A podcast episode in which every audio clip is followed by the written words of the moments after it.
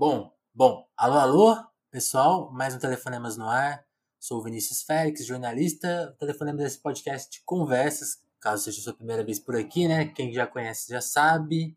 Lembrando que a gente está lá no apoia quem puder ajudar, colaborar, é, o Telefonemas está por lá, que ajuda, quer dizer, que é uma das formas da gente se manter no ar. Você pode chegar por lá por, com dois reais, cinco reais, ou até 25 reais no nosso clube de descontos. Essa novidade que já está lá um tempinho, né, na, na, real. Então quem puder colar por lá, eu agradeço.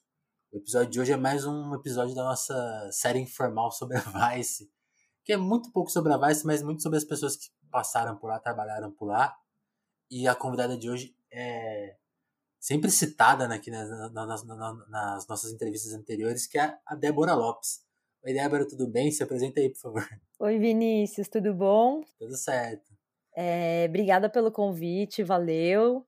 É, e bom, minha apresentação, acho que não sei, é ruim se apresentar, né? Mas eu fui repórter da Vice por, por alguns anos, acho que foram quase sete anos. É, eu sou jornalista, formada pela PUC de São Paulo, né? Nasci aqui em São Paulo, no bairro da Moca, sou nascida, criada e crescida na Moca. É, entrei para o jornalismo porque acho que não tinha outra coisa que eu podia fazer, assim, desde muito uhum. pequena. Meu negócio era escrever, sabe? Eu, eu, eu, nunca, eu nunca via TV e pensava, nossa, eu quero ser aquela repórter que tá ali fazendo link ao vivo. Eu tinha horror, eu achava que minha vida ia ser escrever grandes matérias incríveis sobre, sei lá, Caetano Veloso. Uhum. E depois me deparei com essa realidade triste e solitária do jornalismo. Mas é isso, eu fiquei quase sete anos na Vice, entrei lá como estagiária, entrei em 2012 e foi aí que meu trabalho jornalístico começou a ganhar alguma relevância, né? Porque eu trabalhava diretamente com o Maleronca. Quando eu entrei lá, a redação era basicamente ele e eu. E, e é isso, tinha precisava de alguém para ir para a rua, para cobrir protesto, para fazer pauta sobre refugiados. E lá ia Débora Lopes, a estagiária, é, e foi assim que eu cobri junho de 2013, né? Que acho que até hoje foi uma das coisas mais legais, legais assim, mais importantes que eu fiz, né? Enquanto sim, jornalista, sim. porque foi muito treta, né? Você correr de bomba de polícia e, enfim, é, vivi muita coisa aí nesse período. É, acho que é isso, acho que esse é o resumo. Entendi. Então você, você nunca teve aquele conforto de ficar escrevendo, então, né? Sobre o Caetano, sobre as coisas. Não foi, não foi exatamente aquilo que você imaginou, quero dizer, né? Não foi exatamente. Eu achei que eu ia ser convidada para vernissage, eu achei que eu ia ficar bebendo uns drinks, né? Comendo umas coisas boas. E de repente eu tava cobrindo manifestação na rua. Mas, pô, só Sim. tenho a agradecer, assim, essas histórias acho que me acrescentam muito, né? Acho que a história da gente enquanto jornalista é, e ser humano, ela se funde demais, né? Então, são coisas que você carrega com você. Sim, né? É, é, é, é uma daquelas profissões. Eu imagino que toda profissão tem um, tem um pouco disso, embora eu acho que algumas são mais separadas da, da, da vida cotidiana do que outras, né? O jornalismo ele é muito intrínseco, né? Muito, cara. Eu acho que é um negócio. Eu acho que assim, eu discordo de quem fala que ah, o, o jornalista tem um, um papel social, é um trabalho social. Tipo, meu, não, não acho que é um trabalho não social. É por aí, é. Não, é um trabalho, a gente precisa receber pelas coisas que a gente faz, né? É, mas tem aquela coisa meio do médico, assim. Eu lembro que uma vez eu morava no centro de São Paulo, isso aí deve ter sido 2013, por aí. Eu morava no centro de São Paulo, cara, eu tava dormindo, era três da manhã, eu comecei a ouvir um monte de berro, berro. Eu abri a janela, eu vi uma moça sendo espancada no ponto de ônibus. E a primeira coisa que eu fiz foi pegar meu crachá, tipo, eu botei uma blusa, peguei meu crachá, desci e quando eu cheguei um pouco mais perto, tinha umas três, quatro pessoas ali meio paradas, tentando entender a situação. A polícia já tinha chegado e era uma travesti sendo agredida pelo companheiro dela. E eu lembro que a primeira coisa que eu fiz foi pegar o celular, começar a filmar. E o policial falou para mim: não, não, não pode filmar. Eu falei assim: posso sim, senhor policial. Eu não tô mostrando o rosto da vítima, que é a pessoa mais vulnerável nessa situação. Eu tô filmando é, a sua, o seu trabalho e tô filmando o agressor, que é um criminoso, porque eu sou testemunha, eu vi isso, né, da minha casa, eu vi isso aqui. E uhum. enfim, foi uma história que eu não consegui nem publicar, cara. Foi um negócio tão absurdo, foi tão chocante ver aquela moça, tipo, toda ensanguentada. É, eu sei que eu fui, depois eu tentei contato, assim, eu fui até a Santa Casa tentar é, não entrevistá-la, óbvio, mas eu estava preocupada porque eu não sabia o nome, eu não conseguia informações com a polícia. E na, nesse lance de falta de informação eu acabei não conseguindo publicar essa história. Mas isso mostra como né, a gente meio que tá de olho em tudo o tempo inteiro. Sim, sim. E, e tem e, e assim, aí desses elementos, né, do tem essa coisa do que a profissão chama e às vezes ela chama pra gente para fazer coisas além dos conteúdos em si, o formato. Você falou muito da, da questão da escrita. E ao mesmo tempo, quando você entra na Vice como estagiária, tem, você falou de você, você citou o junho de 2013 aí, que é uma coisa que você compartilhou escrita e vídeo, né? Isso. Tipo, tipo, é, é, essa, essa outra linguagem que você nem calculava, assim, como que ela apareceu e como que você lidou com ela? Foi, foi bem natural ou você, putz, vou ter que fazer isso? Como que você lidou com isso? Porque você acabou vendo uma pessoa do vídeo até, né? De alguma forma, né? Total, é. Hoje eu me apresento, né, jornalista e apresentadora, me apresento assim para as pessoas, né, em situações profissionais, porque eu apresento documentários, né? Fiz grandes trabalhos, grandes não que sejam relevantes, tá? Grandes de foi um, um trabalho intenso, assim, e extenso. Então eu digo que são relevantes. Obrigada. Que foi um documentário sobre a história do PCC, né? Dirigido pelo João Weiner, que a gente Sim. fez para o UOL, e recentemente o Cigarro do Crime, que é um, um documentário sobre o contrabando de cigarros do Paraguai para o Brasil, que eu fiz para Vice também, dirigido pelo João também. É, e enfim, fui parar nesse lance de em frente das câmeras, que para mim é um pavor, assim, eu tenho horror. É, eu lembro quando o Maleronca falou, vai cobrir, é, você vai cobrir o protesto, que foi o primeiro protesto do MPL em 2013. E eu, vambora, né? Eu lembro que na época a gente não tinha uma equipe fixa de vídeo, a Vice ainda estava muito no seu começo ali, né? Já tinha um tempo, mas assim, a, a equipe de vídeo que tinha fazia mais conteúdos de branded, enfim, uma coisa mais, mais voltada para publicidade. E aí tinha uns gringos, assim, eu lembro que tinha um colombiano, um inglês, e fui eu, o colombiano e o inglês, e a gente, meu, partiu manifestação, que tava cada um mais perdido que o outro. Eu nunca tinha apresentado vídeo na minha vida. E isso acabou virando um, um, doc que a gente dividiu em duas partes, se eu não me engano, eu não sei, porque tem uma edição brasileira e uma gringa. Mas foi uma loucura, né? Eu tava ali, tipo, estagiária da Vice, meu, no front, cobrindo um, uma coisa super complexa. E foi uma experiência muito louca, assim, muito positiva para mim, mas, cara, fazer vídeo é um negócio muito sofrido. Toda vez, eu, eu não consigo assistir os vídeos, por exemplo, do PCC, eu assisti um dia, eu assisti uma vez esse doc, que foi quando teve uma pré-estreia lá, que teve na, no Cinesala, aí tinha uns jornalistas importantes lá, e eu tava envergonhadíssima, eu fiquei lá fora fumando, na hora que começou o filme eu entrei, logo saí, é, porque você se assistir, é uma coisa bizarra, entendeu? Eu não sou a Juliana Paz, que tem, tipo, meu, não tem nem poro no, no rosto dela, sabe? Você tem que baixar o, o, a luz assim do computador de tanto que o dente branco da pessoa brilha. Eu sou jornalista, entendeu? Eu sou fodida, ando de ônibus. E para mim é desconfortável me ver. Então eu, tá, lembro que eu assisti daquela vez e eu nem assisti mais esse documentário. Assim, tem gente que me escreve e fala: Nossa, eu vi três vezes, mostrei pro meu pai, pra minha namorada. Sim. E eu, eu não gosto porque eu lembro da situação e do desconforto, porque gravar vídeo é muito extenuante, sabe? Você começa às sete da manhã, termina às dez da noite. E isso não, não é porque, ah, depende de quem tá dirigindo, depende de sei lá o quê. Cara, várias vezes a gente acabou a diária, encerrou a diária, tamo lá no quarto de hotel. Nesse do cigarro do crime foi muito isso, assim. Tava no quarto de hotel pensando, graças a Deus, vou tomar um banho, comer. E o João batendo na minha porta ali falando: Ô, oh, apreenderam caminhão de cigarro, bora, toma um banho rápido. E lá vai nós, lá vai nós de novo, grava até duas, três da manhã, até a hora que precisar.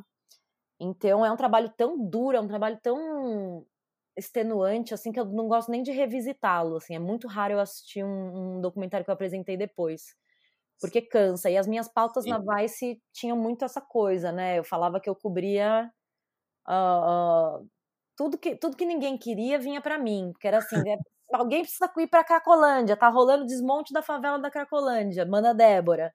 Era manifestação da direita, manda Débora. Marcha da família com Jesus, sei lá, para comemorar o golpe militar. Tragédia. E era foda, assim, era foda porque eu voltava dessas pautas de alguma maneira, né? E meu estado emocional ficava muito mexido com aquilo tudo, assim. Sim. Não, e, e, tem isso, né? Eu queria até te perguntar, porque, porque o repórter que vai só escrever, às vezes tem o fotógrafo que acompanha, né? Eu sinto que quando você vai escrever é, é meio que um HD só, né? Tipo assim, você tá lá, você pode até anotar algumas coisas, faz algumas entrevistas, anota em, em, em, áudio às vezes, né? E aí depois você vai sentar e escrever, vai organizar aquilo, né? Mas é tudo, tá tudo na sua mão, né? O vídeo ele ainda, ele ainda tem a questão, tipo assim, além de toda essa parte de apuração, né?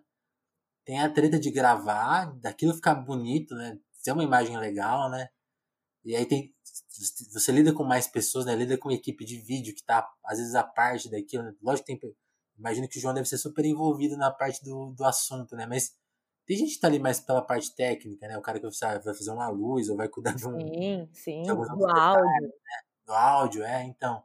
Então, ainda é, tem isso, né? Às vezes você pode gravar uma coisa super legal, tipo, oh, o áudio, putz, vai ter que fazer de novo que o áudio deu ruim.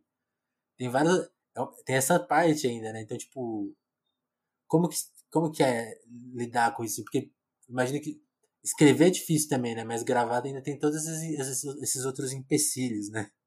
Vinícius, você falando essas coisas, eu só tô aqui pensando assim, qual que é a parte boa de ser jornalista? Sabe? É só perrengue, é só perrengue, cara. A gente, né, quando a gente é meio criança, ali fica sonhando, pô, vou escrever umas matérias, eu vou entrevistar o Caetano Veloso. Como é que a gente veio do Caetano Veloso para tudo isso? É, pois é. Mas é o que você falou, é lidar com equipe, você tem que pensar, você tem que, quando você tá apresentando vídeo, você não é só, é o que eu falei, eu não sou atriz da Globo, né, eu sou jornalista, então você precisa pensar quem que você vai entrevistar. Pô, eu tenho uma diversidade de, de entrevistados, eu só tô falando com homem, né? Eu tô, tô falando com pessoas negras, eu tô falando com. Então, assim, você tem que pensar em várias coisas que são importantes, que são relevantes. Você tem que pensar se o áudio tá, tá legal, se a luz tá boa.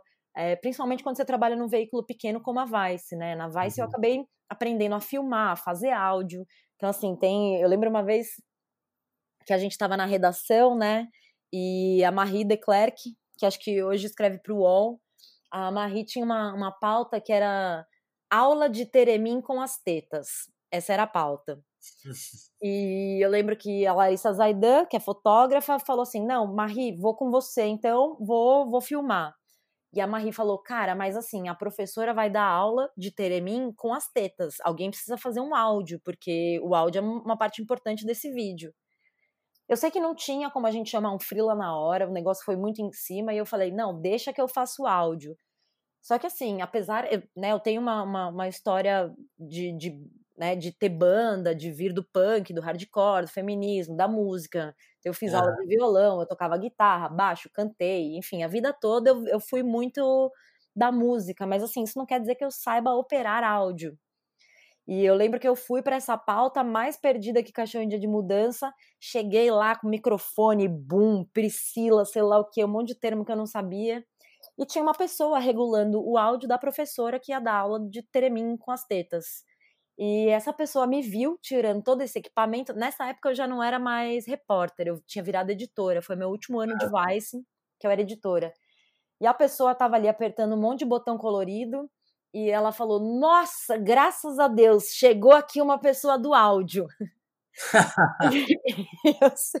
eu, só lembro que eu falei assim: olha, meu amigo, você me desculpa, mas eu não faço ideia do que eu tô fazendo aqui. É, então, assim, e não, e não era só um lance de precarização, a gente tinha uma equipe pequena, entendeu? A gente tinha uma história que a gente queria contar. Ou ia alguém se meter a fazer a porra do áudio, ou não ia ter história em vídeo. Sim. É, mas no fim, não, não quero é, não quero cantar vitória, não, tá? Mas no fim, o áudio desse vídeo ficou bonito, eu fiquei orgulhosa de mim, mas eu nunca mais fiz áudio para nada, porque eu não, faço, não fazia ideia do que eu tava fazendo, né? É, mas, mas tinha pegado a manhã justamente nessa, nessa, nesse rolê todo, né? Exatamente, de guerrilha, né? De vídeo guerrilha mesmo, de ir pra rua, meu Várias vezes eu fui de host fazendo segunda câmera, então assim, eu tirava a câmera, apresentava, botava a câmera no pescoço e ia gravar. Sim. É, mas foi uma puta escola, foi uma puta escola. Eu, eu quero depois, eu quero, quero, sim, quero entrar nesses, nos assuntos específicos que você abordou no, nesses vídeos mais conhecidos, né? Junho, PCC e a, e a história do cigarro. E, e é engraçado, né? são todos temas pesados, né? Então, mas então antes, antes de abordar eles, eu queria perguntar justamente. A gente falou um, um pouquinho dessa sua fase anterior e até do que você imaginava da profissão, mas nessa nesse momento antes, assim, você já gostava desses temas mais complicados? Ou, ou a sua vida era isso que você relatou, assim, alguma coisa mais da música, o punk, né? Eu fiquei, na minha pesquisa e momento stalker, né? você gosta de música, você toca violão, que você, que você que o João Gilberto mudou sua vida, até queria te perguntar, né? Porque eu também sou muito fã do João. Como, como, como que era esse, esse rolê antes, assim? Você já se ligava nos temas mais pesados ou era, ou era uma, uma coisa, até uma coisa mais ligada à arte? Qual que era? Cara, eu acho que. Não sei, eu acho que quando você vem de uma família pobre, é, meu pai e minha mãe não têm formação, né, superior. Meus pais, minha família veio do comércio. Eu sou neta de. É, meus avós vendiam banana na feira, então eu sou neta de bananeiro. Minha mãe trabalhou muito tempo na feira e os meus pais lutaram muito para criar três filhos. E eu sempre teve uma fase ali da escola que eu simplesmente abstraí. Né? Eu lembro quando eu mudei de escola, eu lembro que eu era número 62 de chamada, assim, porque eu fui matriculada, sabe, no, no, no fim, assim, do, do, da oportunidade de, de, da matrícula. E eu lembro que quando eu entrei na escola, eu era número 62, aquilo, assim, a professora não fazia ideia de quem eu era, enfim, as coisas foram perdendo um pouco de sentido para mim. E nesse momento, o punk apareceu. Eu lembro que eu comprei uma revista de skate e vinha com um CDzinho, eu acho que era Tribo na época, não tenho certeza. E vinha com um CDzinho de hardcore. E eu ouvi aquilo e, tipo, minha cabeça fez. tá ligado? Na época eu achava que aquilo foi um, uma infelicidade, mas hoje eu entendo que foi uma salvação, assim. É... E aquilo me mostrou muitas coisas, e, e, a revolta que eu sentia, o descontentamento que eu sentia, né, de ver meus pais fudidos, meus pais falando de separação, porque, mano, não tinha dinheiro, tá ligado, para comprar comida dentro de casa. Sim. É, essas coisas me, me. Elas fizeram sentido a partir do momento que eu comecei a entender um pouco o que era política, o que era a sociedade, por que, que minha família era pobre, por que, que algumas pessoas tinham coisas e eu não tinha, entendeu? Por que, que minha mãe não tinha dinheiro para comprar o uniforme da escola, por que, que meu uniforme era diferente, meu uniforme era, sei lá, de 10 anos atrás, porque era de doação de alguém. Sim. Então essas coisas começaram a fazer sentido na minha cabeça e eu falei, estudar é o caralho. Eu falei, eu não vou estudar. Pra que, que eu vou estudar? Eu tenho punk. É, e eu tenho uma tia, que ela é pianista. Ela não toca mais, é, ela não toca há muitos anos, ela perdeu uma pessoa muito querida na vida dela e ela simplesmente nunca mais tocou o piano. Entendi. E essa, essa, minha tia, um dia ela falou para mim, era uma, né, uma tia minha que tem um pouco mais de dinheiro, ela falou, Débora, eu vou pagar uma aula de violão para você, o que, que você acha? Eu queria guitarra, mas quem era eu para falar que não, né? Ah, e... Tava ótimo. Tava ótimo, porque eu lembro quando eu falei pra minha mãe, falei, mamãe, quero fazer aula de guitarra. E minha mãe, coitada, não tinha dinheiro, minha mãe me matriculou num curso de crochê. E só tinha, só tinha senhora no, no curso de crochê. E eu fiz uma aula de crochê inteira, não era guitarra, era crochê. É, e minha tia, acho que né, viu essa situação e falou: Ó, vou te pagar uma aula de violão. Me deu, acho que 150 reais, comprei um violão, fui para aula de violão. E aí foi chegando o punk na minha vida. E enfim, tudo fez muito sentido, né? Veio aquela luz uh, da, da, da, anarquia na cabeça de uma pessoa de 13 anos, eu tinha 13, 14 na época. Enfim, e aí foi que eu, que eu me criei, né? Comecei a ter banda. A primeira coisa que eu fiz foi, meu, armar uma banda e, enfim, cantar aquelas coisas, aquela revolta. E na época tinha o movimento Riot Girl no Brasil, né? Que era muito propagado pelo Dominatrix. Sim. Que acho que é a banda de mulher mais importante do Brasil. Uh, né, sem, sem querer ofender nenhuma outra banda, mas acho que o que o Dominatrix fez foi, foi único, né? Elas trouxeram um movimento para cá. E, cara, eu sei que eu peguei o Girl Gathering, que é um, um, acho que o primeiro disco do Dominatrix, e aquilo, tipo, mudou a minha cabeça pra caralho, porque eu já gostava de hardcore, já gostava de punk, e agora eu entendi que tinha um lugar para mim, sabe? Eu, que era menina, que era mulher, né? Que tava aprendendo a tocar, que tava passando um monte de perrengue, Enfim, eu fui do violão, fui pro baixo e aí comecei a ter banda, banda, banda e tive banda até meus 24 anos, por aí, 25 que foi logo que eu entrei na faculdade, não, a mesma história que o Maleronca contou, né? Tem uma hora que você fica trabalhando, estudando, você vira jornalista, você não tem mais vida.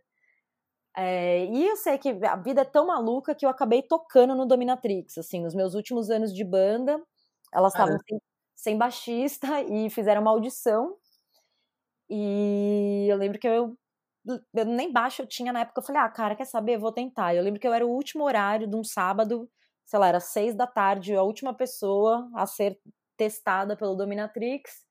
E eu entrei no estúdio, coloquei o baixo e eu falei assim: posso cantar a, a música, né, que eu vou tocar? E elas falaram: pode. E aí eu lembro que eu cantei e toquei. E no fim, assim, eu lembro que a baterista e a guitarrista se olharam muito estranhas e falaram: caralho, mano, você tem a voz da Isabela, que era vocalista, enfim. E eu falei, gente, eu cresci ouvindo a Isabela, eu cresci ouvindo vocês, é óbvio, né? Eu tendo a imitar, a copiar vocês, mesmo que eu não queira. E, enfim, foi uma fase da vida e rodei o Brasil com algumas bandas que eu tive, sempre bandas de mulheres. Eu toquei no Cínica, é, toquei no Dominatrix. E minha última fase foi numa banda que chamava Siete Armas, que era uma banda de mulher também, só que menos punk, mais voltada para rock, blues, assim. Era um, uma coisa mais rock antigo, sei lá. Que é, louco! Então você tocou na sua banda favorita, que, que história demais. Isso é muito foda, isso é muito foda, né?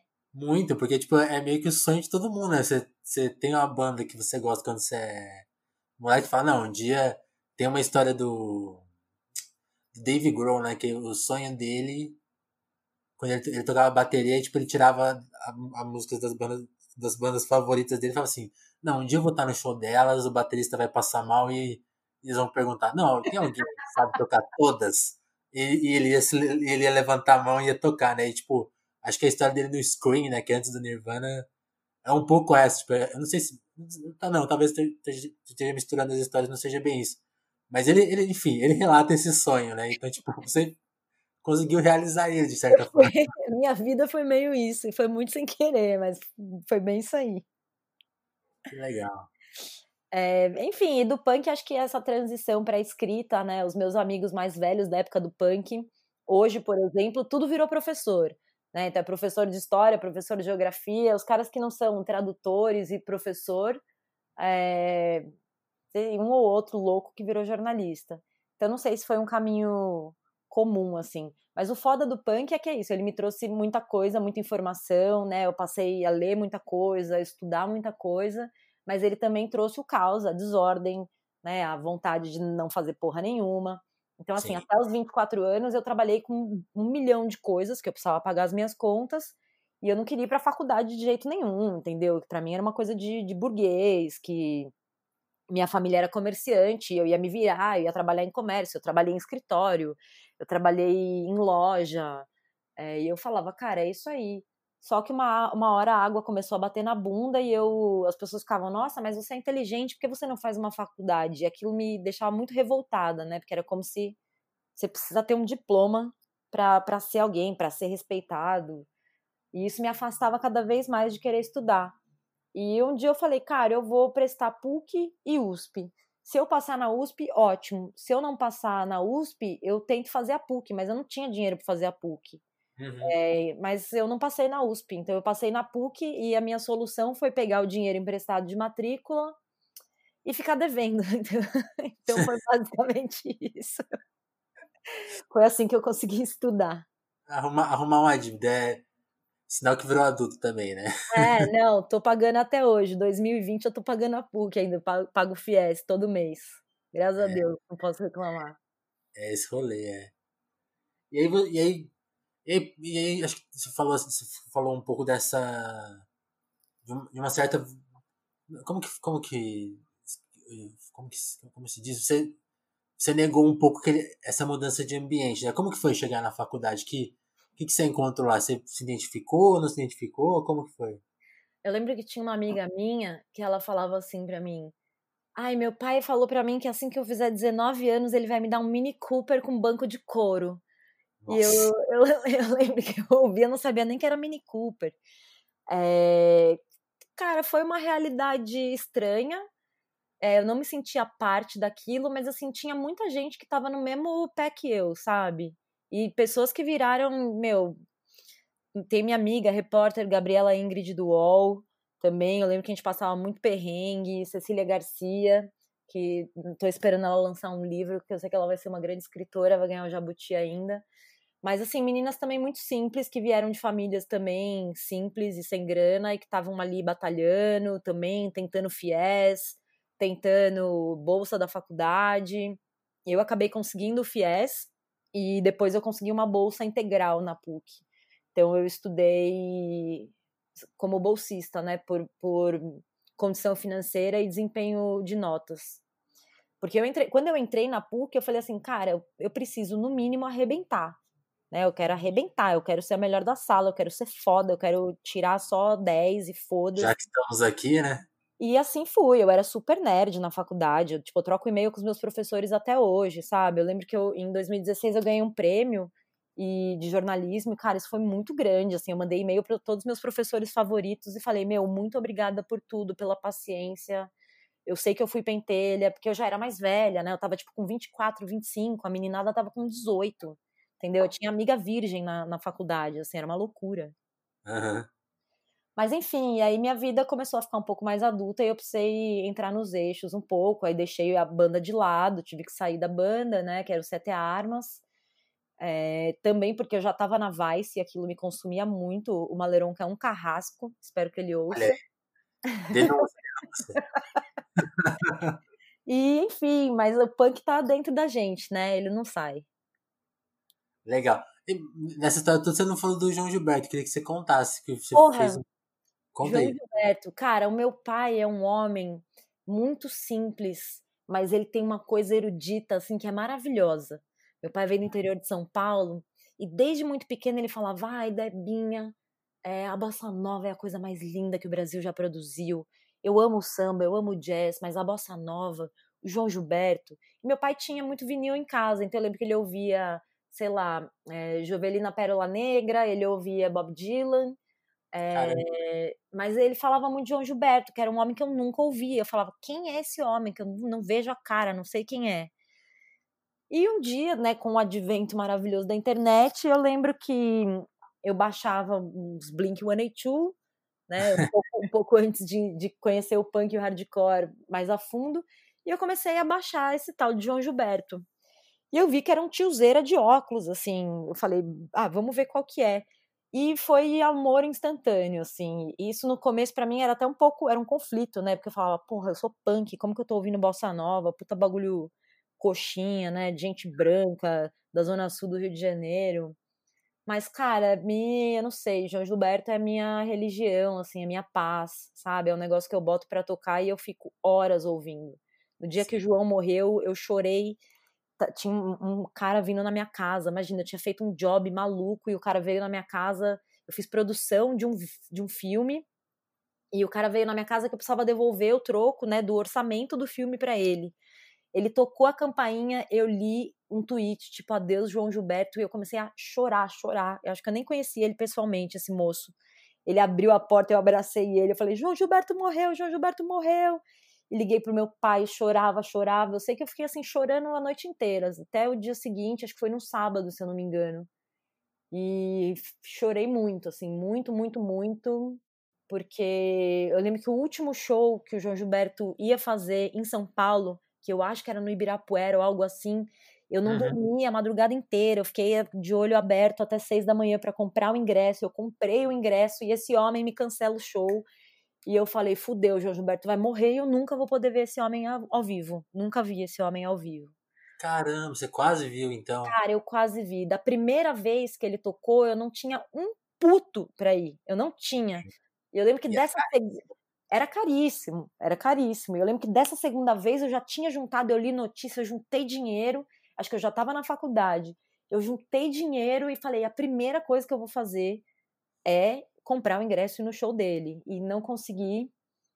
E, enfim, uma perda, né? Um homem genial, louco, chato, mala, tudo. Sim, sim. É, o mais punk dos bossa novistas. O mais punk. Imagina que mala que João Gilberto devia ser. Conviver com esse homem devia ser uma loucura. Lembro que eu li uma matéria que ele pedia, sei lá, o mesmo prato de comida todo sábado no mesmo restaurante. Super metódico. Sim, sim. Ele, é, ele a coisa dos telefonemas, né? Ele ficava. Dele tocar, né? No telefone. É, não, é. Eu, eu, tem uma coisa da, da história dele que eu até fico. Até esses dias, esse dia a gente gravou um, um, episódio aqui sobre ele, né? Aí eu fiquei pensando, gente, tudo que a gente falar aqui, ó. Eu não sei se é verdade, porque, tipo, o cara é uma lenda, né? Tudo em torno dele é uma lenda, né? Ninguém sabe. Ninguém certo? sabe, meu. O homem ficou sei lá quantos anos tranquilo. Imagina o que seria a quarentena na vida de João Gilberto. Nada. Eu acho que ele ia sair na rua. Ele ia sair, sem máscara. Ele queria afrontar. É, mas muito é, louco, não. né? Sim, sim. Esse, é engraçado, eu sempre fico curioso com eles. Esse dias com, com a morte do Sérgio Ricardo, né? O Caetano postou postou um texto falando assim, ah, o, o João que, que apresentou Marx, né, pro Sérgio. Aí eu fiquei pensando, caramba, o João Gilberto é marxista. e, aí, e aí parece que não, né? O Mário Sérgio Conte escreveu uma coluna falando assim que o, que o João deu o livro. Olha, é. olha a cabeça do João. Deu o livro pro Sérgio porque ele, ele conhecia o Marx, assim, ele ouviu falar ouviu é. falar, não leu, mas comprou o livro e deu de presente. e o Sérgio Ricardo virou um marxismo, um comunista, por causa daquele, daquele livro. Gente, João Gilberto, gente como a gente, retuita sem clicar na matéria, dá livro sem ler o livro. que foda. Meu, o, você falou, agora não sei se a gente tá falando João, João, e eu lembrei de uma história que o João Weiner me contou, é, do João Gilberto que é uma história muito maluca. Eu tô que nem você contando a história lá, né? A gente vai confundindo coisa que a gente sonhou com coisa que a gente ouviu de verdade. Então, sim, sim. mas eu sei que tem uma história de um gringo que queria porque queria ouvir João Gilberto cantar O Balalá pessoalmente para ele. Ah, sim, sim, sim. Que virou um filme, né? Mas tem toda uma história que assim, o gringo queria ouvir João cantando O Balalá para ele, o gringo veio pro Brasil, foi atrás de João Gilberto, recebeu negativas de João Gilberto. Esse homem morreu, o gringo morreu. E aí outro gringo se interessou pela história do gringo que queria ouvir o Balalá pessoalmente e fez toda toda o trajeto de novo. Eu não sei, eu sei que o João me contou isso e eu dava tanta risada. Depois eu cheguei a googar, vi que virou um filme, né? Eu acho que não sei se chama O Balalá, enfim. Eu não sei mais se é um francês, eu não sei mais que porra que é essa história. Mas, cara, muito bom. Eu, eu, eu adoro essas obsessões das pessoas, saca? Essas a pessoa fica obcecada por algo. Sim. E ela vai atrás. Você já viu esse filme? Não vi, não assisti. Não. O, o, eu, agora eu não lembro o nome dele também, mas é, é, é, isso que você relatou. O cara. Tem esse cara que escreveu o livro e tem esse cara que foi atrás do cara que escreveu o livro. E aí, as, eu não sei se ele encontra o João, sim, porque o final do filme ele, ele é. Olha, dando spoiler aqui. Ele é sugestivo, assim, tipo. Eu nem vi, a minha, a minha, namorada que me relatou que, tipo assim, ele chega, ele chega aí na porta e aí não fica claro se ele entrou ou não na. Se o cara. Ele conhece, eu acho que o empresário do João. E, e é isso, assim, as pessoas que ele vai encontrando, todas dão, dão um papo, assim, tipo, ah, ele vem aqui e tal, sabe? Tipo, ah, ele me ligou. Tem uma hora que a gente não sabe se é real ou não, que, assim, tipo, Acho que alguém. Não sei se ele, se ele liga pra. Ah, é pra Miúcha, ou se a Miúcha finge que tá, tá falando com ele. Tem, tá, tem várias coisas no filme que ficam sugeridas, assim, então, tipo, ninguém sabe. Ó, mas eu fico feliz que não, não conseguiram encontrar João Gilberto, porque a gente que é brasileiro aqui, que passa todo esse perrengue, ah, é, é ônus e bônus nessa porra, né, Vinícius? A gente, a gente sofre isso tudo, a gente tem que ver João Gilberto, aí vem um gringo aqui tão facilmente, que que é isso? Quero reivindicar meu direito de fã. É isso. Agora, voltando, voltando aos assuntos que você aborda, eu queria é. relatar meio tópico a tópico, acho que os principais, do, os principais filmes, até, até porque são assuntos muito interessantes que essa, essa coisa de você ter visto de perto, né? Eu, eu, eu hoje estava revendo o, o documentário de junho, por exemplo, e é muito legal ver aquele documentário de, no, de novo, né? Eu já tinha visto uma vez e revendo, assim, sempre à luz dos novos eventos né, que acontecem no Brasil, a gente. Acho que cada vez a gente fica entendendo melhor o que, que significou junho, né? Assim, Uhum, com certeza. Eu, eu, eu, gosto muito, eu gosto muito do documentário do João sobre junho, mas, que acho que tem uma outra pegada. Ele é mais abrangente, ele tenta ser mais abrangente, né? Assim, acho que também ele vai um pouco além de junho, né? O, o seu, o seu filme é muito sobre o que aconteceu em São Paulo. E, e sim, por ter sido o junho que eu também experimentei de alguma forma, né? Eu não fui em todos os protestos, né? Só fui nos. Só fui naquele, no, no grandão e depois naquele que, que, que, virou, que você até fala, né? Virou festa, né? Virou festa da direita. Eu, eu lembro de, ver, de ficar assustado, assim, tipo, na, na, eu lembro de ficar, na época, ficar assustado quando eu tava na festa e falar, cara, isso aqui é muito zoado. Mas não consegui calcular, tipo, não, o Brasil vai virar essa zoeira daqui pra frente, sabe? Foda, né? Então eu queria um pouco o seu, o seu relato, assim, tipo, porque vocês pegaram. Eu queria até. Você falou que não gosta de se rever, né? Mas eu. Como, revisitando aquele momento, como que você lembra disso? Porque vocês pegam. Diferente de toda a imprensa, né, que ignorava o MPL até o bagulho virar, você tá, vocês já acompanhavam desde antes conseguiram filmar as primeiras, as primeiras manifestações muito de perto, né? Toda que já tinha violência, né? As pessoas acham que a violência veio depois, ela já estava lá desde o começo. Como que foi para você pegar todo esse aquele, aquele movimento de nada, né, aparentemente, e que virou, que transformou o Brasil, né, tipo, de alguma forma aquilo ali é aquele, aquela festa que virou, virou viraram os protestos depois é o que a gente foi que a gente vê até hoje nas manifestações bolsonaristas, né? Tem de uma forma muito mais desgraçada. É. Conta aí. Cara, é...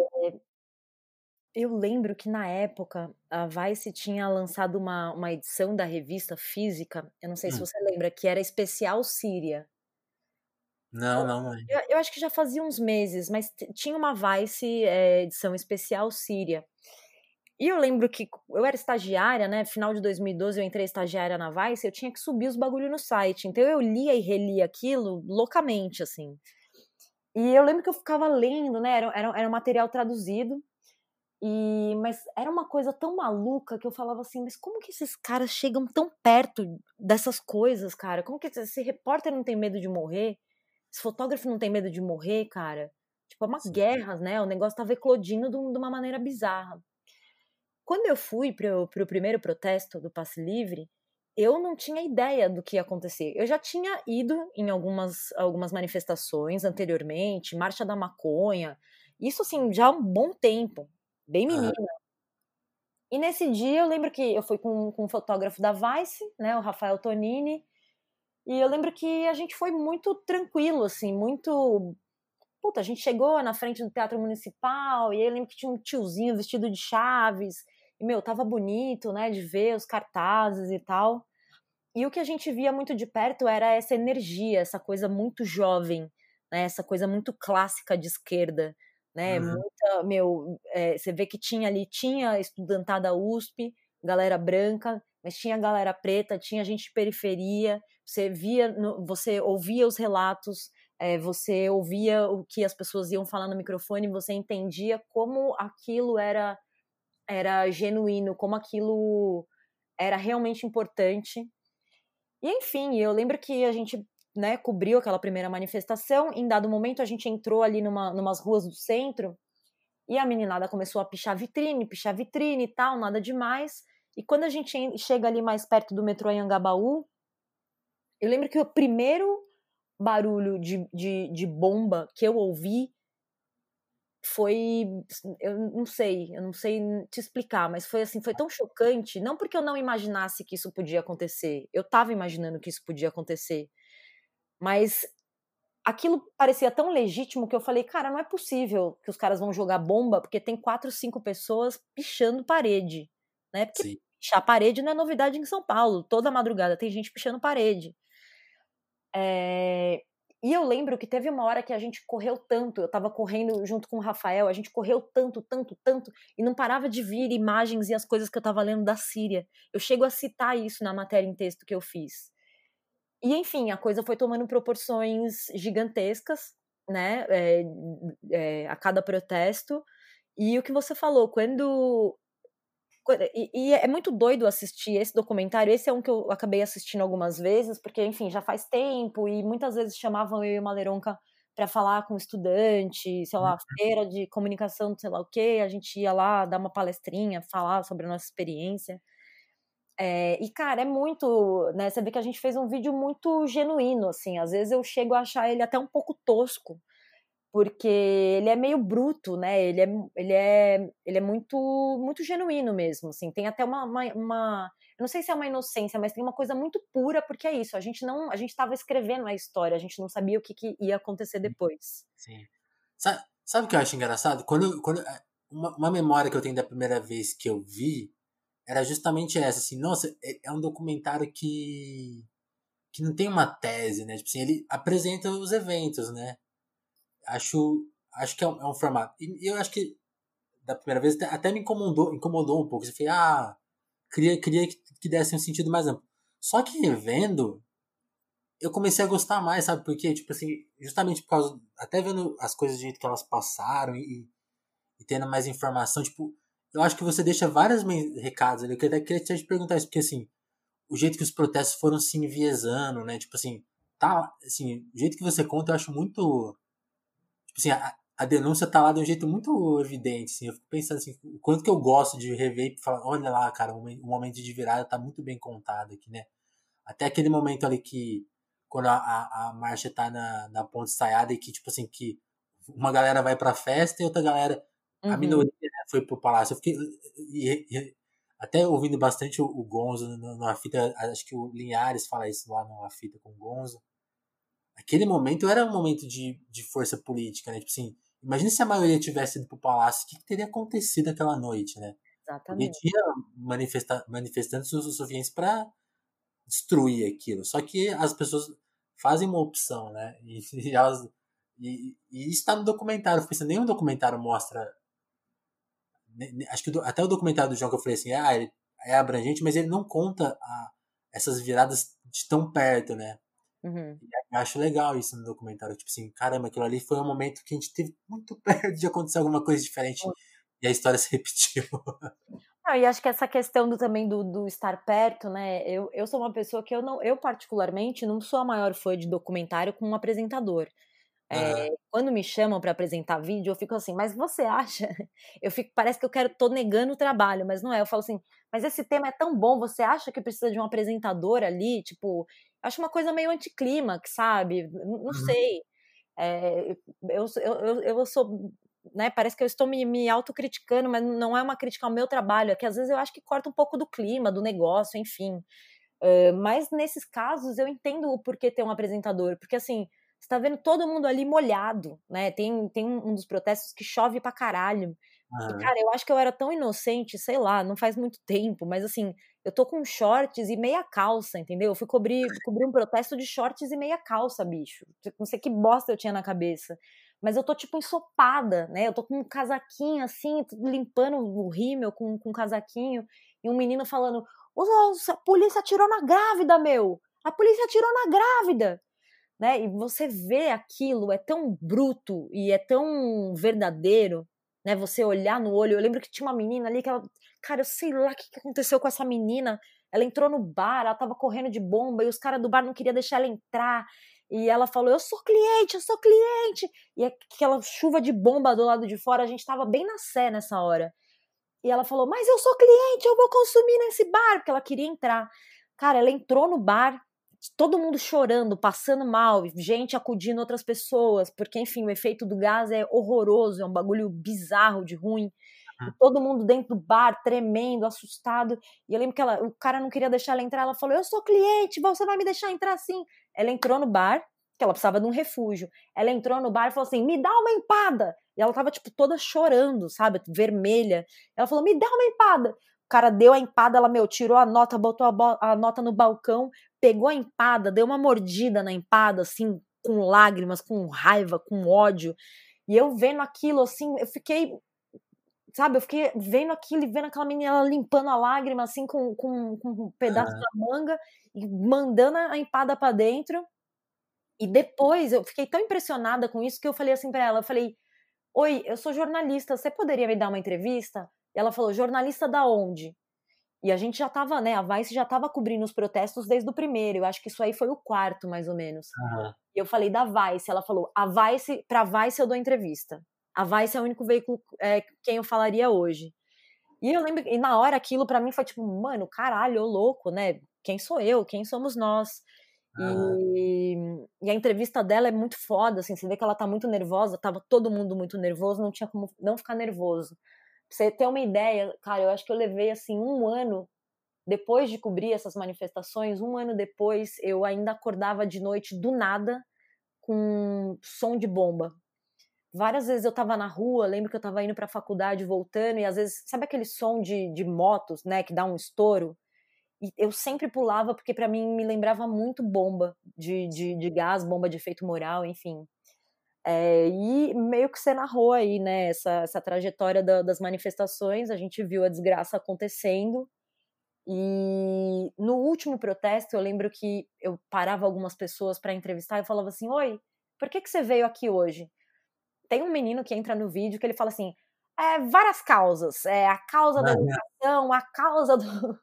E quando a gente viu aquilo, a gente já sacou, entendeu? Que o bagulho ia ser dali para baixo mesmo, assim, até o esgoto, até o inferno, até. Que é, é isso que a gente tá vivendo e vai piorar. Eu acho que ainda vai piorar. Eu não, não vejo muita melhora, não. Sim, sim. É engraçado porque eu, eu tinha, sei lá, zero formação política na época, assim, era bem bem novinho em São Paulo, assim, era acho que meu segundo ano em São Paulo. E, e é engraçado, porque eu, eu, trabalhava na Trip e eu, eu, tinha um trabalho muito. que não era jornalístico, né? Tipo, eu não tinha que ir pra rua, eu tinha que ficar muito no escritório e eu, tava adaptado àquela vida, então eu não fui pra rua, né? Tipo assim, eu, eu, eu lia sobre os protestos, mas não ia tal. Uhum. E, depois, e de, depois que teve aquele protesto, todo mundo foi, aí, tipo, naquele dia a redação esvaziou, né? Tipo, acabei indo porque era, era, o, que tinha, era o que se tinha era o que tinha a se fazer naquele dia, né? E aí eu lembro que depois naquele da comemoração, por algum acaso, sei lá, era o assunto do momento, né? Nem era a minha área de cobertura, mas me mandaram lá para tipo, ah, o Brasil tá transformando, né? Tipo, eu, eu cuidava do, do, do, do, transformadores. Faz uma matéria sobre isso, vê o que acontece lá, né? Vê o que as pessoas estão querendo pedir, né? Qual que é o pedido das pessoas, né? E foi nesse protesto, e, e, esses relatos que você colheu foi, são exatamente os mesmos que eu colhi. Então, tipo assim, eu ia entrevistando as pessoas e era essa coisa, já, já era essa coisa genérica, ah, pela saúde, PEC 36. E depois eu queria até ver que PEC é essa, porque eu nem lembro, as pessoas pedindo por aquilo. Uhum. Aí eu lembro que eu cheguei com esse material e a minha editora, que é a Eva Via, tem que agradecer muito a Eva. A Eva pegou aquilo e falou: Você não vai publicar isso, não. Porque isso aqui tá muito tosco. E aí a Eva foi falar ela, nem, ela era minha chefe meio indiretamente naquela época. Quem cuidava do meu conteúdo era outra chefe. Aí é. teve essa ela falou assim: Isso aqui é zoada. Eu lembro, eu lembro, eu lembro meio por alto desse papo, assim, tipo. Aí eu lembro que a minha chefe dire, mais direta da, da, da, do projeto falou: É, Visto, abandona isso aí, deixa quieto. Isso aí tá.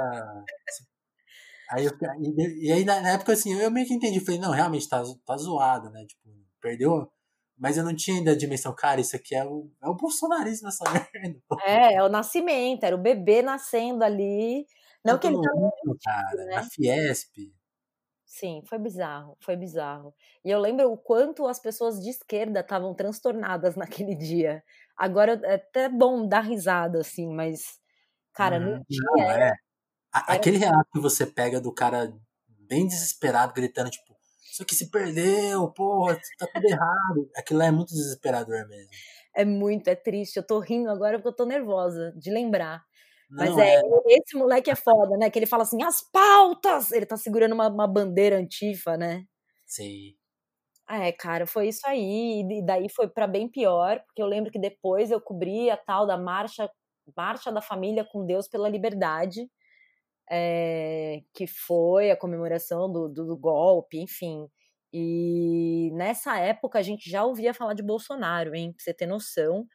E Sim. eu lembro que eu falava na redação, falava, mano, as pessoas estão falando muito desse cara. Eu, o, no podcast do, do Maleron que ele cita uma matéria, né, dos professores. Foi uma pauta que ele me passou. É... Verdade, conta dessa pauta. Então, o Maleronca falou, ó, tem um cara aí, um político, que parece que o cara fica produzindo material, distorcendo coisa que os professores falam. Dá uma olhada, lê, vê o que, que você entende. Aí fui atrás desses dois professores, são dois professores de Brasília. Uhum. é, envolvidos, enfim, que estavam ali em comissões, comissão LGBT, comissão sei lá o quê. E, cara, o Bolsonaro destruiu a vida deles, assim. É, é uma a professora, ela fala para mim, ela fala, Débora, eles entraram, e isso é muito doido, esses caras já faziam tudo isso que eles fazem hoje, eles já faziam. Ela falou assim, Débora, eles entraram no meu perfil pessoal, pegaram uma foto minha, eu não sei se era um go-go boy, cara dançando meio pelado com roupa de couro, sei lá, uma foto dela numa balada abraçada com uma personalidade da Night, ela falou: pegaram isso e colocaram junto com, com, com pautas que não tem a ver, entendeu? Da minha luta como militante, como mulher, como feminista. É uma matéria bem antiga, de 2015, mas é, eu acho que o nome dessa matéria chama É Horrível Ser Difamado pelo Bolsonaro. Eu acho que ela é de 2014 uhum. ou 15, eu não vou lembrar. Mas, cara, e eu lembro que na época isso foi muito assustador, porque a gente ficava, meu, como assim? e tinha vídeo do Bolsonaro falando desses professores, enfim, chamando né, o gado, tudo que a gente já conhece hoje. É, a minha primeira manifestação de direita pesada, que foi aquela primeira, primeiro fora Dilma na Paulista, eu lembro que, cara, não dava para ir, a gente tinha, ia de táxi, né, porque tava com equipamento, e eu lembro que um pedaço não tinha como ir, tinha que ir de metrô pela Paulista. Eu lembro que quando eu subi a escada do, do metrô, assim, a escada rolante, e eu cheguei na Paulista e aquele fora Dilma, fora Dilma, vagabunda, filha da puta, Lula cachaceiro. E aquilo assim, mas de um jeito, uma coisa tão agressiva, tão bizarra. Eu lembro que eu passei mal, passei mal, baixou minha pressão, eu caí no choro, sentei no chão e falei: não vou conseguir, não vou conseguir. Caralho. Eu não vou conseguir cobrir isso daqui. Eu tava com um fotógrafo, ele me pegou pelo braço e falou: calma, vamos, vai dar tudo certo. Eu lembro que, sei lá, deu cinco minutos que eu respirei fundo e entrei na multidão. E já vieram alguém, veio me avisar, não lembro se foi jornalista, alguém falou assim: esconde teu crachá da Vice, porque tem um monte de skinhead aqui e eles já viram vocês. É, e alguém me falou isso na hora, a gente botou o crachá para dentro e para conseguir trabalhar. E essa foi, acho que, uma das primeiras vezes que eu me senti intimidada é, fazendo o meu trabalho de jornalista, porque foram várias.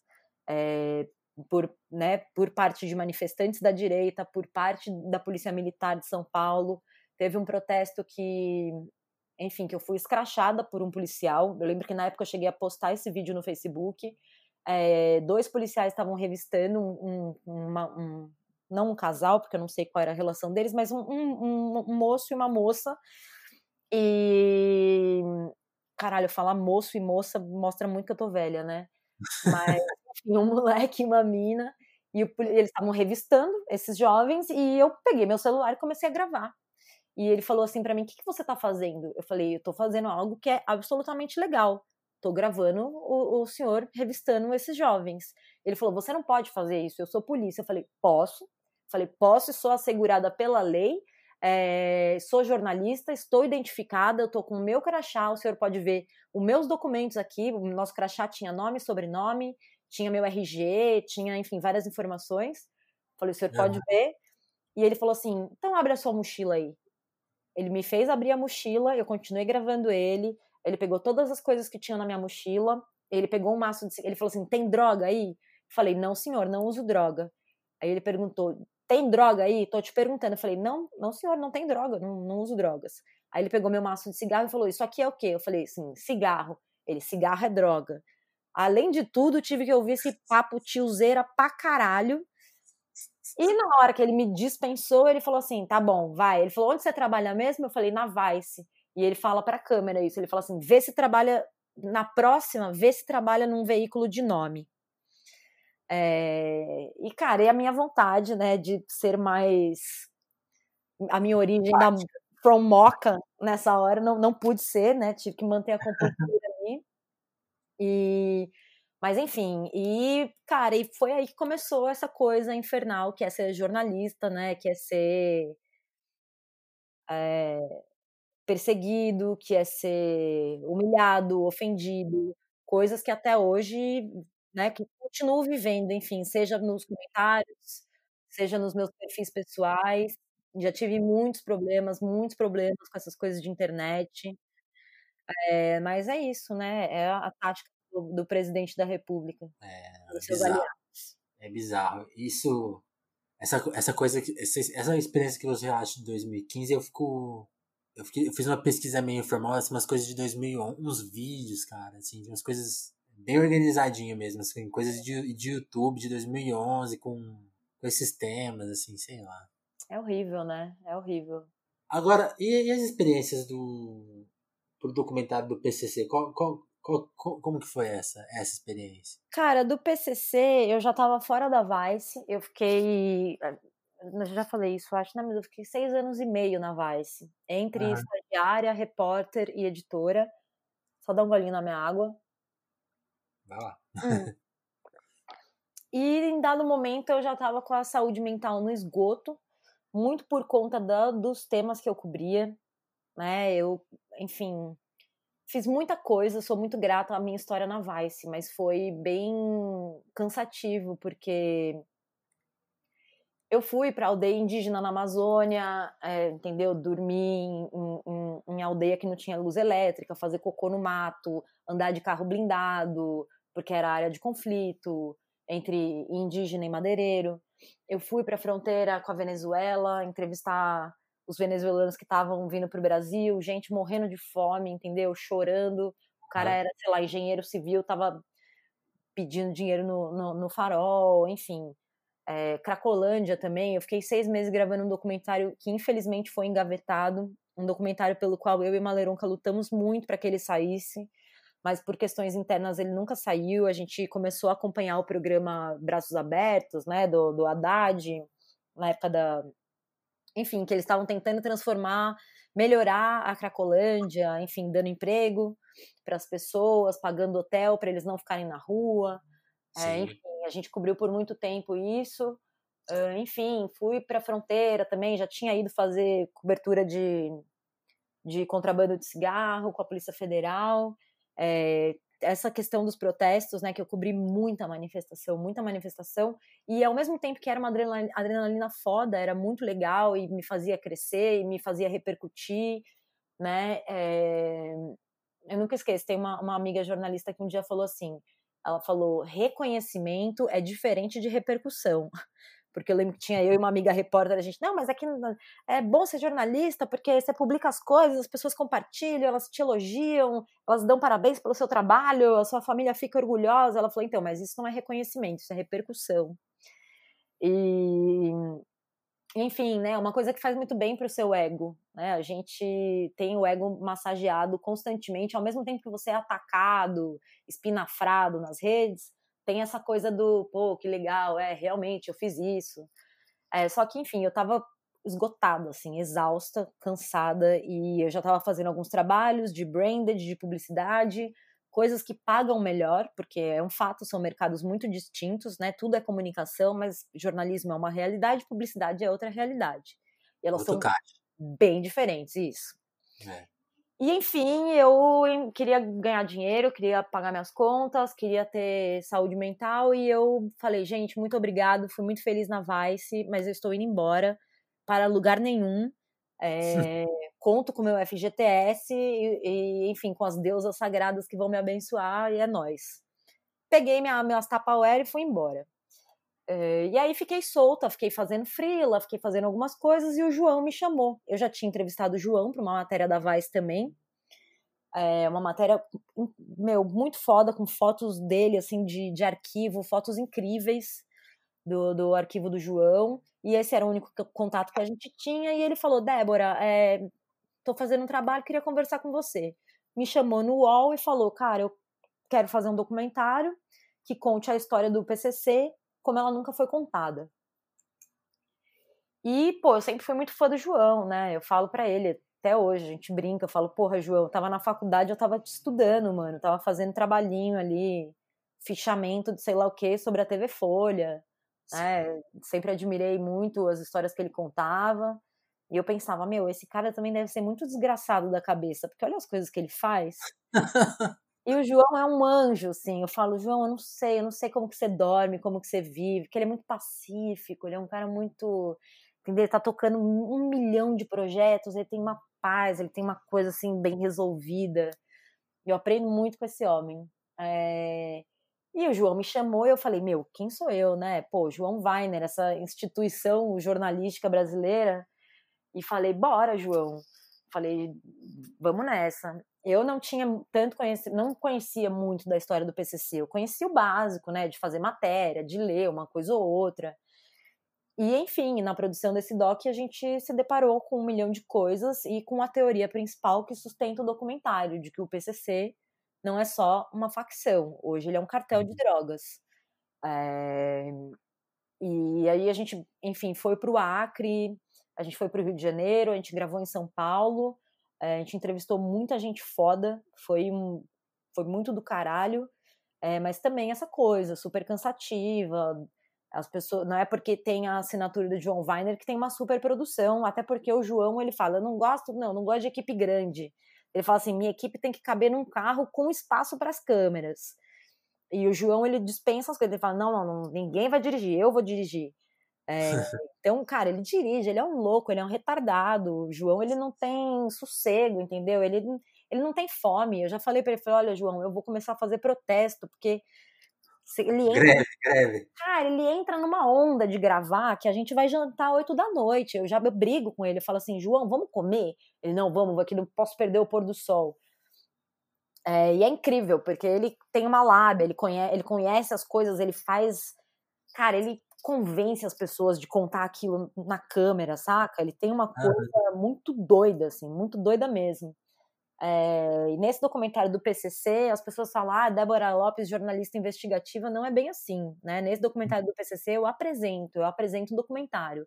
Quem fez a apuração, o trabalho, trabalho duro ali, rigoroso, foi a meninada do UOL, foi a equipe de repórteres do UOL, Flávio, Luiz Adorno, enfim, um monte de gente, Yuri. É... Foram os meninos que já cobrem casos policiais no UOL. Então eu peguei a parte de, de vídeo mesmo na frente da câmera. É... E, cara, foi maluco também, né? Teve uma repercussão muito doida. É, e é uma história bem pesada, assim. É uma história bem pesada, é muita morte, tipo, é muita. Esse já é mais difícil de assistir. Eu assisti só uma vez. Cara, esse, esse aí é. Uhum. Não, pra você ter noção, assim, eu lembro que a gente foi pro Acre gravar um pastor, né? Que é um pastor que recupera é, uhum porque tem esse lance, você só sai do PCC de duas maneiras, ou pela igreja ou morto. E esse pastor dizia ali que ele tinha uma coisa, ele recuperava essas pessoas. E a gente foi e ele apresentava as pessoas de uma maneira muito maluca. Assim, esse aqui era o matador, esse aqui matou 20. E eu tava ali dando a mão, entendeu? Pro sujeito, olhando no olho, conversando, tomando água, fumando um cigarro né? E, as, e os caras contavam coisas bizarras, é, matei, e eu escrevia sei lá o que na testa, sabe, do cara que eu acabei de matar. Uhum. E, então, assim, tem o por trás da câmera também, né? Que, que é muito maluco, que são coisas que a gente não, não consegue contar, porque, óbvio, às vezes não, não tem necessidade para a história. Mas foi um, um puta trabalho. É, não. É, acho que o, engraçado esse relato que você fez, até do João, né? Acho que tem essa coisa, né? Dessa, você relatou um pouco, também é sua, né? De uma certa entrega, né? Tipo, é meio. Não tem como. Pra, quando vai chegar nesses materiais mais inacessíveis, né? Não tem muito como, tipo, ah, deu seis da tarde, gente, até amanhã. Tipo, não, não tem como ir embora, né? Não tem, porque é isso, a gente depende da história, né? Por mais que você ligue, faça uma pré-produção do caralho, entendeu? Isso não depende de equipe, não é o João, não é. A gente fica refém daquela história. Já teve, meu, teve vezes da gente pegar um avião de manhã, ir para uma cidade, gravar desde a hora que a gente chegou sem conseguir almoçar e tem que gravar até o fim da tarde, porque a gente só tem um dia lá. E a história tem que fazer sentido, né? Eu não posso, de repente, estar tá à noite, eu tô com outra roupa, Uhum. É, e isso é, é parte do talento do João mesmo, dele conseguir contar essas coisas absurdas com uma leveza de espírito que ele tem e ainda assim de conseguir ter sangue correndo na veia, porque tem uma hora que é tanta coisa absurda que jamais nada assusta. Né? Nesse doc do, do, do cigarro, ele pegou. É um perigo, né? Cara, é muito maluco, assim. Às vezes eu falo, João, velho, você não tem medo? Ele fala, tenho. Tenho, eu tenho medo. É... Mas sei lá, né? O cara é um contador de história E ele e, e é isso, ele, ele, cur, ele curte, não é que ele curte, né? Ele atrai, assim, ele atrai as coisas, ele atrai esses personagens. E ele tem um talento muito foda ali de convencimento, de. E, cara, ele aguenta uma bronca, porque o vídeo sai, não acabou ali. Não acabou ali, entendeu? É gente puta, é ameaça. É, o negócio é muito louco, assim. E ele é, ele é um puta professor. Eu falo para ele, chamo ele de, de, de professor, de chefe, ele fica puto. Mas é porque realmente, assim, eu tenho dois mentores na minha vida. É, meu, o Maleronca é, responde a muitas coisas né, que eu faço, que falo e que eu aprendi com ele, porque ele é um cara que me deu muita liberdade dentro da Vice. Ele, ele é a Vice. O Maleronca é o cara que construiu a Vice, né, que construiu aquela redação, que construiu aquelas histórias, aqueles formatos. Óbvio, com muita gente jovem ali, com uma máquina de pensar muito forte mas sempre tudo com, com a mão dele. É, e eu tive a sorte, a sorte, muita, muita sorte de poder trabalhar com esses dois sujeitos que são íntegros e baita jornalistas. Sim. E aí, tem, aí você relatou uma coisa que, que, que faz parte da. Sei lá, acho que faz parte da carreira de todo mundo que está nesse nosso período, período aqui de tempo, né? Que, que é, ok, fa, faz o, o trampo mais tradicional, digamos assim, né? Que é da notícia mesmo, né? a Vice sempre lidou com essa. Acho que até super bem com, com a contradição. Ah, faz branded, mas faz. Faz o, o, faz o dia a dia ali, né? Tem, vai se virando, né? Faz um pouco, aí às vezes abandona um pouco, porque não tem braço, né? Aí volta e faz uma coisa foda. É, e, a... e acho que você também faz um pouco isso, né? Você até relatou, ah, foi, foi fazer outras coisas. Como que você, como que você sente que você vai manejando seus projetos? Assim, você tem vontade, vontade de fazer coisas que ainda não dá para fazer? Como que você pensa assim um pouco a sua própria carreira assim, ou, ou vai mais com você deixa a vida te levar, né, para usar uma frase do Zeca? Cara, Vinícius, você sabe que uma vez eu entrevistei o Luiz Braga, que para mim é o maior fotógrafo do Brasil. Hum. É um monstro, um gigante, um fotógrafo paraense que que retratou ali meu povo do Pará né, a cultura ali do caboclo de um jeito único e que é um cara que tem cores únicas, um cara foda. E eu fiz uma longa entrevista com ele na Vice e eu lembro que a primeira eu fiz por telefone, foi uma hora de telefone e coincidentemente eu estava indo para Belém para fazer outra pauta e jornalista que sou, né, não, não me canso de trabalhar, tenho vergonha de falar isso, porque eu mudei, gente, eu não sou mais assim hoje mas eu não, não me cansava, né? Foda-se, o horário que eu tinha para dormir, eu queria inventar outras pautas. E eu falei, Luiz, tô indo para Belém, posso dar um pulo aí, te conhecer pessoalmente, fazer mais algumas perguntas? Aí ele, pode colar.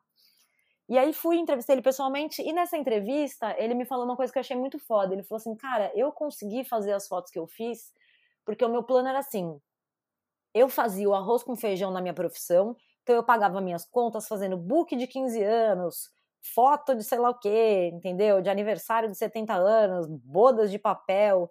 Ele falou: eu paguei as minhas contas, eu fui me bancando assim, e todo o dinheiro que eu tinha, eu ia investir em filme, né? Ele fazia foto de filme, em filme, em, em revelação, mandava meus filmes para revelar em Paris, em Nova York.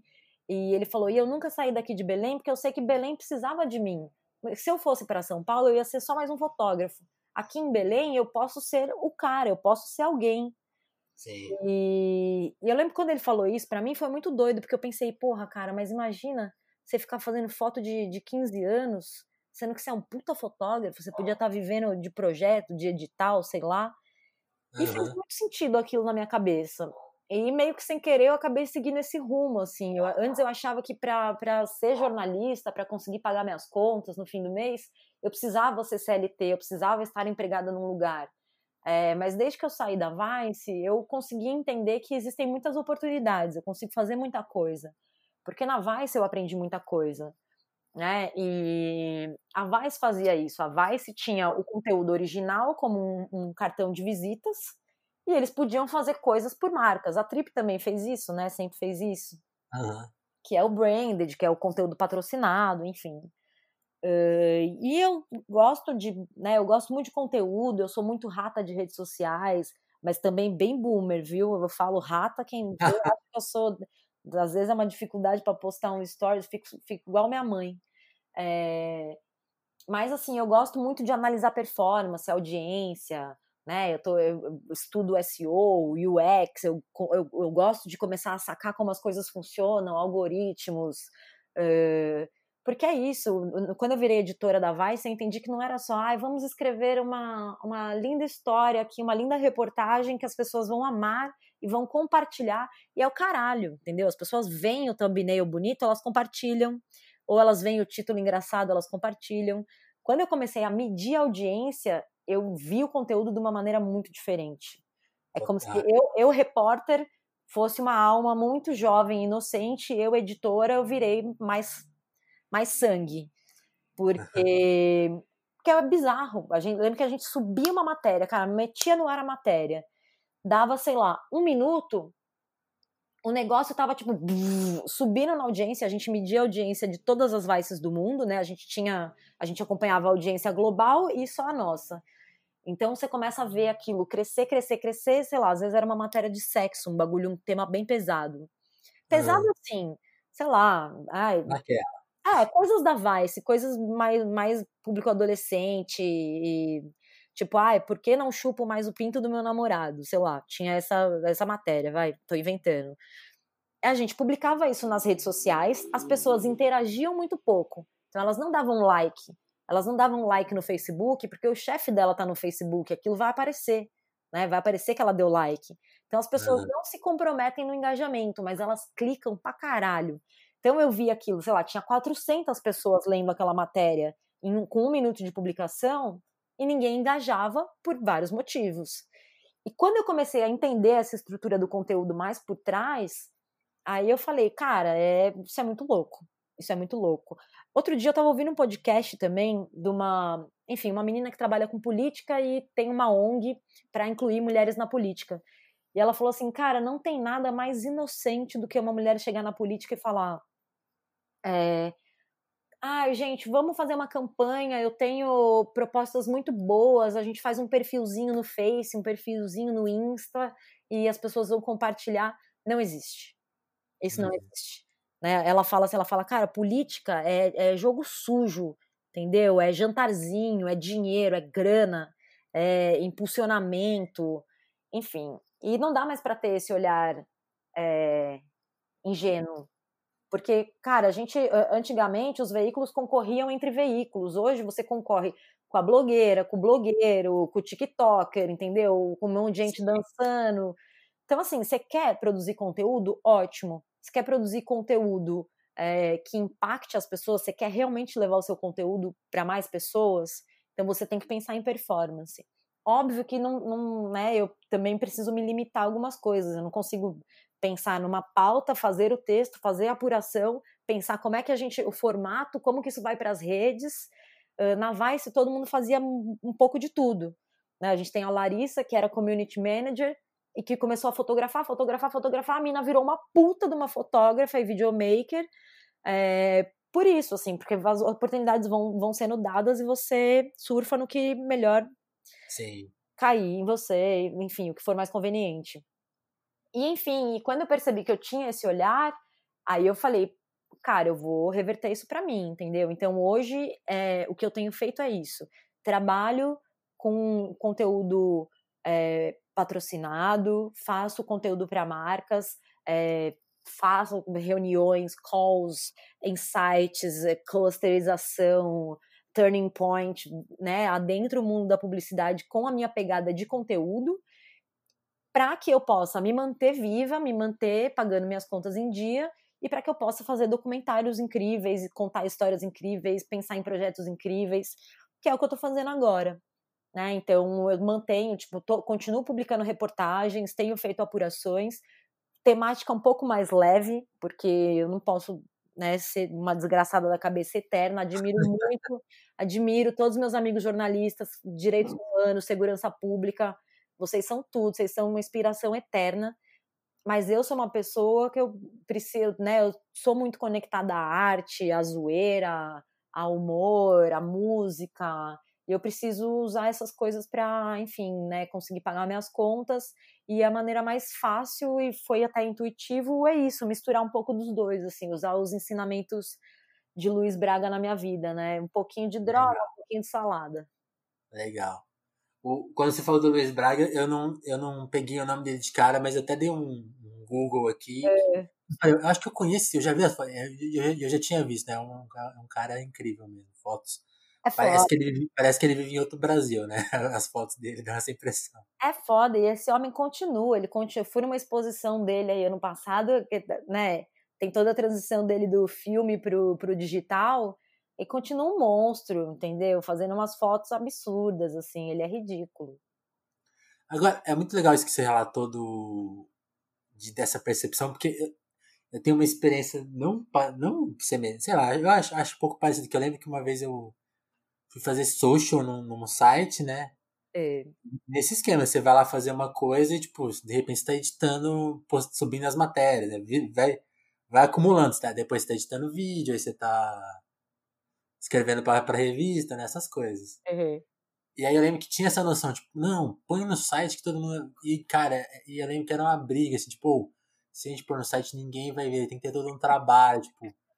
Se, e às vezes, se, se, se, essa, se não tiver bom, não adianta pôr nas redes sociais, porque ninguém vai compartilhar. Não. Pô, é, acho, acho até engraçado ouvir. É, não, quando, quando relembrar isso te ouvindo. Quando você faz isso. É uma briga isso. Quando você faz isso com marca, às vezes o, o cliente, enfim, né, o departamento responsável não entende que não adianta você gastar dinheiro com ilustração, com motion, com um monte de coisa, postar no Facebook e achar que seus 20 mil seguidores vão engajar, compartilhar. Caralho, que conteúdo transformador. Não vai. Não vai. Você está competindo com um monte de gente produzindo conteúdo. É, com marcas, com influenciadores, com veículos. Tá todo mundo se reinventando o tempo inteiro. É uma loucura, né? Não dá mais para fazer nada de maneira inocente. Eu adoraria que fosse assim, né? Eu, eu sou, sou aquelas blogueiras velha, entendeu? Até hoje eu tenho blog, aqueles blogs que você escreve um monte de abobrinha, posta e vem cinco amigos e dá like. Porque eu gosto disso, né? Eu não, tô querendo performar, não tô querendo vender aqui. Cada coisa no seu lugar, né? É, não, mas assim, você não pode achar que uma marca hoje em dia né? Tipo, eu lembro que em novembro, dezembro eu tava, meu, fazendo conteúdo de panetone e falando de PCC. Eu lembro que eu trabalhei a semana inteira ali, ó, panetone, panetone, panetone. No sábado de manhã, eu pego o avião, vou pro Acre, PCC, PCC, PCC. Volto segunda de manhã, tomo um banho e vou pro trabalho para escrever de panetone. E segue a vida. É.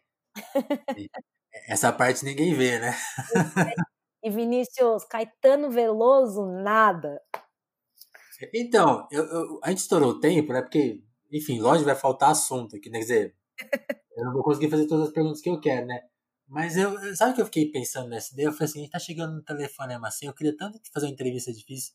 Aí eu falei, acho que vou convidar a Débora, vamos, vamos fazer essa entrevista. Eu sonho com essa entrevista, você sonha. Acho que a gente tinha que ir atrás do Caetano Veloso e convencer ele.